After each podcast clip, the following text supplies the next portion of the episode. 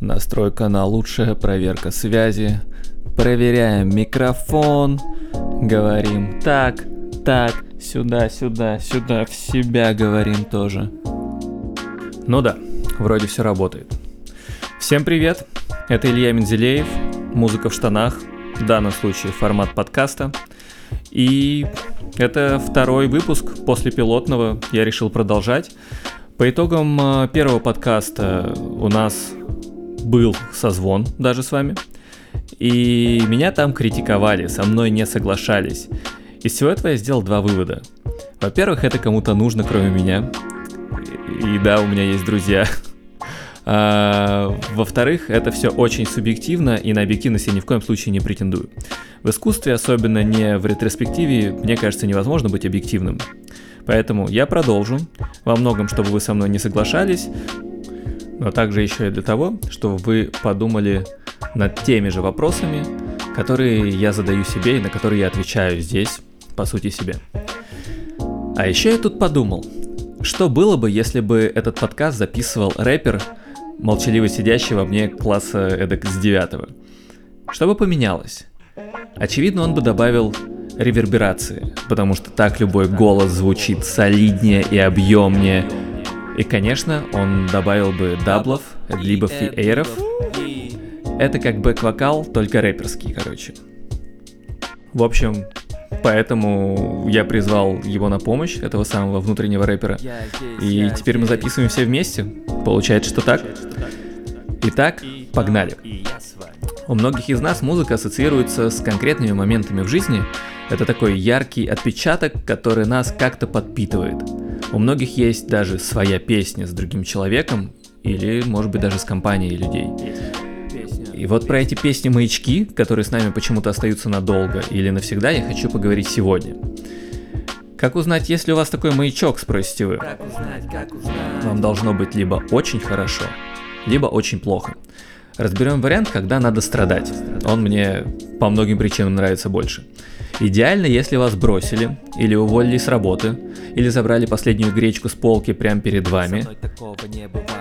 И вот вы приходите домой, у вас нет туалетки, вас ничто не радует, вы выпиваете, выпиваете много, и вот он тот момент.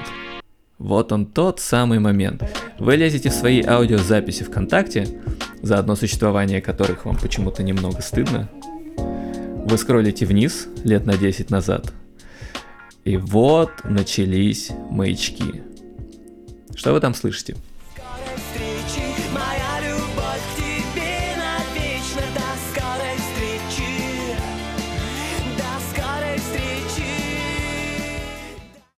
Мне приснилось небо Лондона. В нем приснился долгий поцелуй Улица, лица, длится, не спится. Засыпаю, не могу остановиться. Зажигаю, наблюдаю за собой там. Со стороны раны не зажили. Долго... Конечно же, это были примеры выдуманные в моих аудиозаписях ВКонтакте десятилетней давности. Исключительно Стиви Вандер, Джордж Бенсон, Эл Джеро и джаз 50-х годов. Но тем не менее продолжим по теме выпуска. А, вот эти песни-маячки проявляются, когда мы чаще всего не в кондиции, когда мы, скорее всего, пьяные.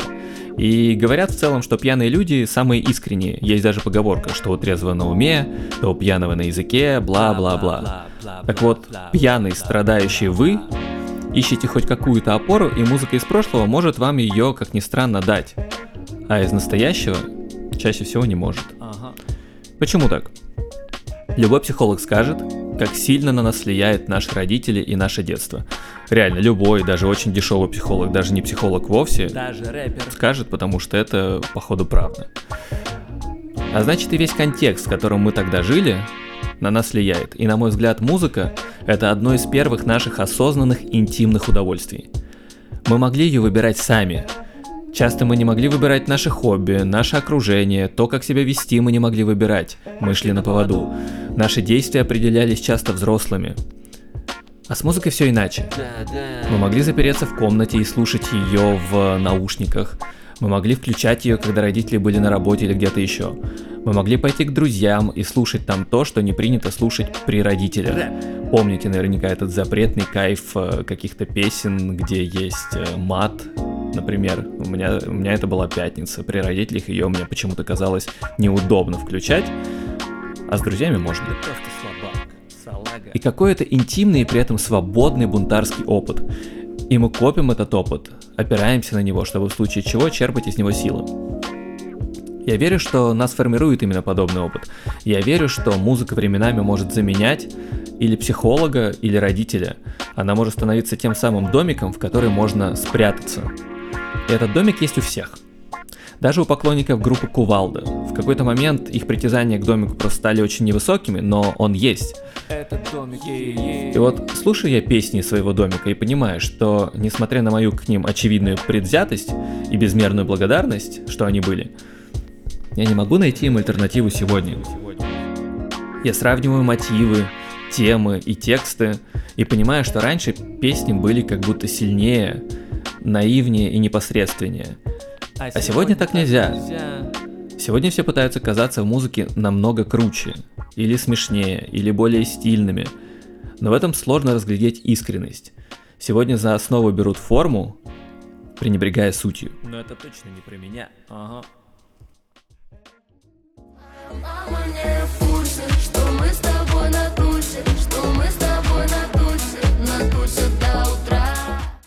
И все-таки это лучшее, что я слышал за последние 30 лет.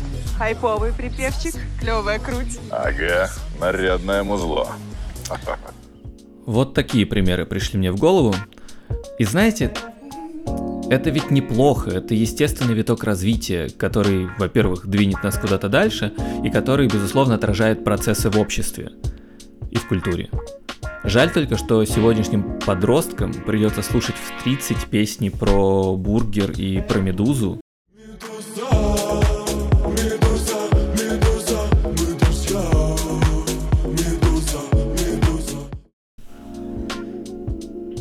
а не про ее глаза, два бриллианта в три карата.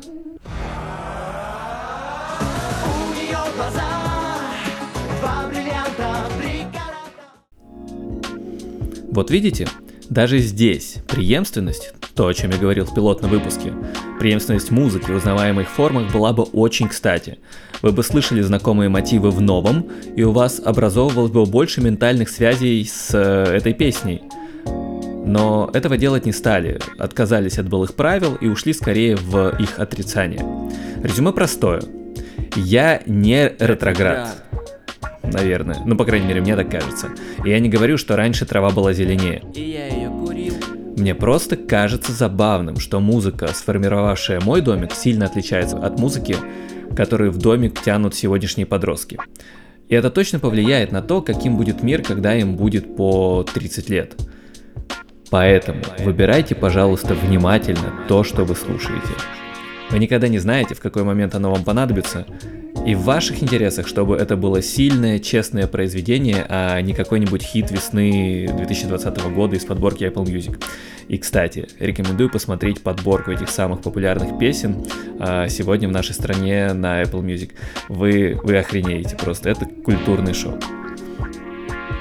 И в заключение, я, помимо рэперской инновации, рэпер, рэпер, рэпер, рэпер, рэпер, е, а, ввожу еще одну рубрику, постоянную. Она называется «Блиц в моих штанах». Это вопросы, которые я постоянно сам себе задаю в голове, общаясь сам с собой. Я часто так делаю. Но раз уж у меня подкаст, то теперь вы будете знать не только про вопросы, но и про ответы.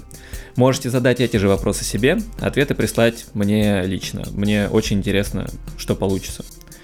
Так вот, первый вопрос. С кем бы я хотел жить в изоляции прямо сейчас, в это непростое, одинокое время? С кем жить? И для меня ответ очевиден. Это Сно Аллегра.